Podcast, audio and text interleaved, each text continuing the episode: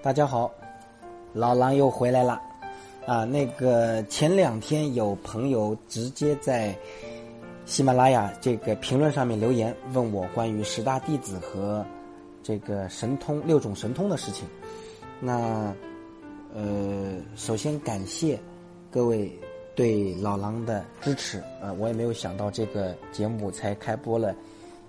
重新开播才几天时间，能够越来越多的朋友对我的了解跟这个鼓励。那么，我想在十大弟子跟六种神通，老狼就分章节跟大家详细的说一说吧，哎，挺有意思的。佛陀的十大弟子啊，其实还有五大菩萨啊，很多了，就跟佛教有关的文化，我发觉喜欢的人挺多的。呃，正好老狼有所了解，可以跟大家一起做分享。咱们先来说说佛陀的十大弟子，首先是智慧第一舍利佛啊。呃，不管信不信佛，咱们在书法作品里面有这个心经，全称叫《般若波罗蜜多心经》。呃，请注意啊，《般若波罗蜜多心经》不是《般若波罗蜜多心经》，这个一句一字之差，你这个音断在哪个位置，就完全不一样了。因为佛家要讲万缘放下啊，不不执着，你这个不但有心，而且多心。这不完蛋了吗？那那还那还修啥佛嘛？啊，为什么说心经呢？大家如果有印象的话，在这个心经里面，在我们很多来来去去的各位书法大家送的墨宝作品心经里面，有这么一句话：“舍利子，色不异空，空不异色。”大家有有有兴趣自己去翻一下啊。这个里面的舍利子说的，就是佛祖十大弟子首首要第一个智慧第一舍利弗。这个弗是。呃，佛陀的佛去掉单人旁，啊，舍利弗他出生的时候是在南印度的婆罗门种姓的家庭里面。大家不知道大家了不了解，在古代印度啊，他在社会上把人分成四个等级，应该是在古代印度的保保法拉帝国，就是当时雅利安人入侵印度，把原来的印度土著给打的。这个这这这个一塌糊涂以后，重新新统治以后，成立了这个新的社会制度。那么四大种姓呢，是分别是婆罗门、刹帝利、吠舍跟首陀罗。婆罗门三个字特别简单，哎，婆婆的婆，罗就是萝卜的罗，门大门的门，婆罗门。第二个叫刹帝利，啊，就是夜叉的叉，皇帝的帝，利用的利，差地利。吠舍啊，口字旁一个犬，舍就是这个房舍的意思，房屋吠舍，啊，首陀罗，首都的首，头陀的头，罗是萝卜的罗，这应该都是音译，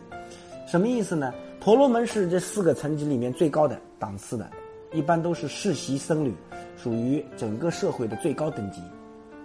啊，那么刹帝利呢，就是王侯武士。咱们这个佛陀就属于第二个等级，佛陀在出生在印度迦毗罗卫国啊，净饭王的儿子，呃，名乔达多，他就属于刹帝利第二个种姓，还不是婆罗门。啊，第三类呢是吠舍，他们是从事农工商的普通劳动者。哎呀，我这点我就纳闷了，这个难道做农工商他很丢脸吗？啊，你看现在做生意大老板，你看我们啊某宝的大老板某云，那多牛啊！怎么在古代他居然只是个第三种姓吗？嗯，我简直不能理解。啊，那么最差的这个叫首陀罗，我们刚才说了，首陀罗就是第四个等级，专门为前三个等级服务的。基本上呢，他们都是就是当年被雅利安人征服了以后的印度土著居民，后来慢慢的就沦为了奴隶，啊。那么，这据照按照当时他们当时的教义啊，这四大种姓呢是神造不可改变，啊，那么舍利佛就是出自最高种姓的婆罗门族，啊，你看他这个出身非常好，那智慧第一什么意思呢？据说啊，舍利佛在小时候八岁的时候，他就能通解一切书籍，哦，这个非常厉害，八岁啊，所有的书全部都看完了。呃，宴参加好像是他小时候参加一个什么宴会的时候，啊，八岁的舍利佛就坐上论师的宝座，旁若无人，跟很多大臣论师啊，就进行这种，我们叫佛家讲叫叫叫辩法，而且言辞清晰，义理周详，语出惊人，啊，纷纷赞服。于是，这个当时国王非常喜欢，还赐给赏赐给舍利弗一个村庄，啊，舍利弗智慧第一，他呢经常代替佛去传法说法，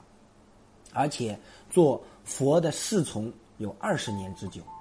呃，当时在佛陀在世的时候，整个僧团里面只要碰到棘手的问题，都是由舍利弗来解决的。那很简单嘛，他智慧第一嘛，他有办法嘛，既不得罪人。啊，你也不想帮哪一边，最后呢又可以把这个事儿来处理的妥妥的。在佛陀的弟子里面，就相传提婆达多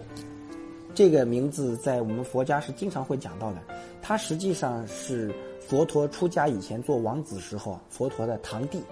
这个哥们儿反正就是一直是想尽各种办法要弄死佛陀，啊，而且各种毁谤佛陀。那不管做啥事儿，佛陀他都逆来顺受。哎，那个就很多人就很多弟子就不明白了嘛，说为什么你要这样去忍受这样一个，就是毁谤佛法的外道啊？他这个是要下地狱的重罪啊，出佛身血，对吧？破坏和合僧团，因为西菩达提婆达多还曾经带过忽悠过很多人离开僧团啊，破坏僧团。那么最后提婆达多破坏僧团的这些个人呢，被他带走的这些人，就是舍利佛去追回来，并且晓之以情，动之以理，把他们再叫回来。所以提婆达多最恐惧的人，最最怕的人，就是舍利弗，大师兄嘛。这个师傅不在的时候掌回复啊，那是非常厉害的。当然，和好像是哪个野史上我不记得了，呃，大家有兴趣可以去查一下。就是佛祖后来就跟大伙儿说，为什么他就是唯独这个提婆达多对佛祖的种种伤害，他必须用一个平，用他必须去非常顺利的去。承受，并且要阻止其他人去，呃，阻止其他想帮佛陀去收拾提婆达多的人，不要去教训提婆达多，不要去收拾提婆达多。原因就是因为在久远劫以前，啊，这个劫是个时间数字，啊，是个时间数字，反正就是在很长很长很长很长以前，可能是在太阳系还没有出生之前，那他就反正就是 n 多个太阳系出生之前嘛，也有可能久远劫以前，佛祖。听了自己媳妇儿的话，各位注意啊，那个时候他还只是一个凡人，为了争夺家产，把自己弟弟给害死了，啊，那这个弟弟就是提婆达多转世，所以佛祖说这个前世的因果必须今生去了结，要要要，即使佛陀他已经成了大智慧者，但是前世的业因还是今生必须去，啊，那么这个舍提婆达多最最怕的人是舍利佛，因为舍利佛他前世没害过提婆达多嘛。一身正气，智慧又智慧又足，那当然最后提婆达多因为多多种罪深入地狱，呃，舍利佛在后续帮助提婆达多也做了很多贡献。那么在佛祖八十岁准备涅槃，佛祖说：“哎，我今年八十岁，我应度的、已度的、当度的、未度的。”呃，都已经埋下了善根，都已经做好了。我要准备三个月以后，我要，我要撒尤那拉，我要跟各位说再见了啊。那么，呃，舍利弗听到这个消息以后，跟诸位弟子一样都非常伤心，啊，深深的悲哀。于是他，就跟佛祖就请示，过过去诸佛，大家注意啊，就佛家讲，在我们现在这个世界，咱们现在这个世界叫，叫叫叫南阎浮提。南赣部洲嘛，南阎浮提，佛祖已经是第七个佛了，前面还有六个佛，什么燃灯古佛啊，燃灯古佛前面好像还有啊，叫什么名？大家叫什么名？大家可以自己去搜啊。那么，在过去佛诸佛的上首弟子都是在诸佛进入涅盘之前就进入涅盘了。那么我舍利佛啊，作为您的上首弟子，我也应该先你涅槃啊。后来佛陀同意以后。他就回到故乡，拜别了百岁老母亲以后，在他诞生的禅房中，进入禅定，进入涅槃，啊，这是佛舍利佛的一生，啊，智慧第一舍利佛，啊，那么其实佛陀的大弟子有两个，舍利佛是大师兄，另外还有一个跟他并列大师兄的，但是从修为的影响力来讲的话，可能低那么一点儿，是谁呢？就是咱们前两天在细说这个中元节的时候聊到的那个神通第一穆建连，因为舍利弗二十岁拜这个婆罗门的一个上师做老师的时候，他跟他的同学。在这个时候认识了穆建连，成为了挚友。后来一起又拜到佛陀的门下。那么也就是说，两个大师兄，第一个是舍利佛，另外一个就是木莲尊者木建连，啊，世称神通第一。最早在在佛佛陀成道最初，就是舍利佛跟木建连同时皈依，并且为佛陀一起做传法的事情。当时应该是木建连是在佛陀的左手。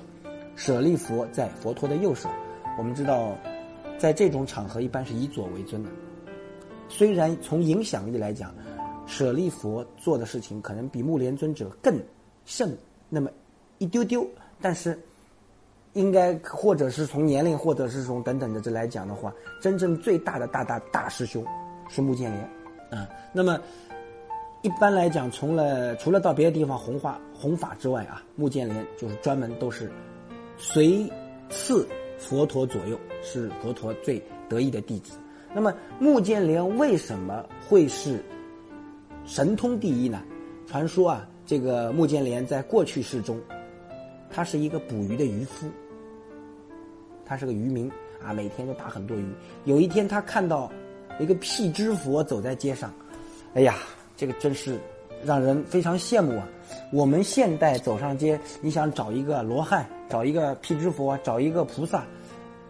谈何容易啊！但是那个时候的人，他福报很大，他可以明着看到马路上有一个修到辟支佛境界的圣人呐，这个是非常不容易的，让我们感觉到非常的羡慕。他看辟支辟支佛走在街上啊，神威具足，举止安详，于是穆建连。这个前世的穆建连呢，大生恭敬之心，就把这个辟支佛请到家里面，进行这个用美食去供养这个辟支佛，啊，这个辟支佛就应供了。你你供养我，我就来吃吧，因为这是给你修福报的事情。所以我们现代人为什么还会经常有呃斋僧、布施，请这些出家人吃饭呢这个习俗，到现在还是会有。其实就几千年以前呢，就传承下来了。那么吃完饭以后呢，辟支佛就跃升空中，辟支佛啊就腾空而起，或左或右，或前或后，或上或下，啊前后左右上下来去自如。那么辟这个穆建连看了以后啊，这个这个这个已非常的羡慕，心生欢喜，就发愿，啊以后来世我要求得神通。所以呢，穆建连在这一世，在。佛陀的诸大弟子中间，神通第一，穆建连。因为在而且在这个佛陀的诸多比丘弟子中间，以穆莲尊者在教化众生的时候示现神通手段最多。因为佛陀一般不太建议弟子们示现神通啊，显易惑众，示现异能来迷惑众生。唯独对穆建连的神通啊，却是常常称许。因为为什么呢？目连尊者的神通使用出来，在这种场合非常贴切，并且让老百姓非常能接受，有助于正法的传播。这不是谁都能做到的。所以，不是说木莲尊者是佛陀座下所有的人里面神通最厉害的一个，而是说木莲尊者在是佛陀座下会用神通。到这个点把握的特别好，拿捏的特别准确，特别有智慧的一个啊，神通第一木建连。那么木莲救母的故事，咱们在啊盂兰盆会的事这个故事，咱们在前面的故事章节里面已经说过，咱们就不再赘述了。但是我们要说一点，就木莲尊者他的这个肉身的灭度，或者简单的说，就是他的死。呃，有没有人知道木莲尊者神通第一木剑他是怎么死的？哎，木莲尊者是活活被人用石头砸死的。啊，有一天他经过一四楚离山下，被裸行的外道从山上推下乱石，活活的砸砸死了。哎呀，听上去，那么木莲尊者被害的消息，这个传到了阿舍王的耳中啊，他非常震怒，把数千名裸行外道全部坑杀。但是即使如此，木莲尊者也已经死了，或者说他的肉身已经圆寂，但是不可能再回来了嘛。那么这个时候，佛陀啊他的很多弟子就问佛陀说：“师傅啊，咱们这个木莲大师兄啊，他神通第一啊，为什么他不用神通跟外道对抗啊？他完全只要稍微用一点神通，这些石头完全都砸不到他。他不杀害这些外道，但是他也没必要不躲不闪，硬生生的被砸死吧？”收起神通，硬生生的被砸死，啊，为什么他不躲避呢？佛陀就回答他：神通敌不过业力，业，做作业的业，神通再大，他也抵消不了过去是你造的恶业或者善业，啊，你造的善业你要想善报，你造的恶业呢你就受恶报，肉体是无常的，佛祖就说了，肉体是无常的，业报早晚也是要了结的。咱们不是说善有善报，恶有恶报，不是不报，时辰未到吗？业报总是要了结的。那么穆建连在过去生中以捕鱼为业，很多很多的这个鱼虾类的生命就丧生在他的手中。所以对于觉悟者来说，死是生的结果，是生的开始。木莲尊者被这些外道裸行外道的推下的石头活活砸死。这些裸行外道就是他过去生中捕的这些鱼虾转世投胎来要债的。因为木莲他是有神通的，他也知道宿命。我们知道阿罗汉能知前后五百世，那一世如果是一百年的话，五百世就是五万年，前五万年后五万年他都知道。所以木莲尊者知道。有这个因果在，于是就用这个肉身，用他这一世的肉身的生命，去偿还他前世捕鱼杀害的这些鱼虾的生命，啊，当然这只是个故事，呃，大家姑且一听，具体到底是不是真的这样，信则有，不信则无啊。那么其实除了神通第一之外，呃，大家也听出来了，咱们在佛道里面，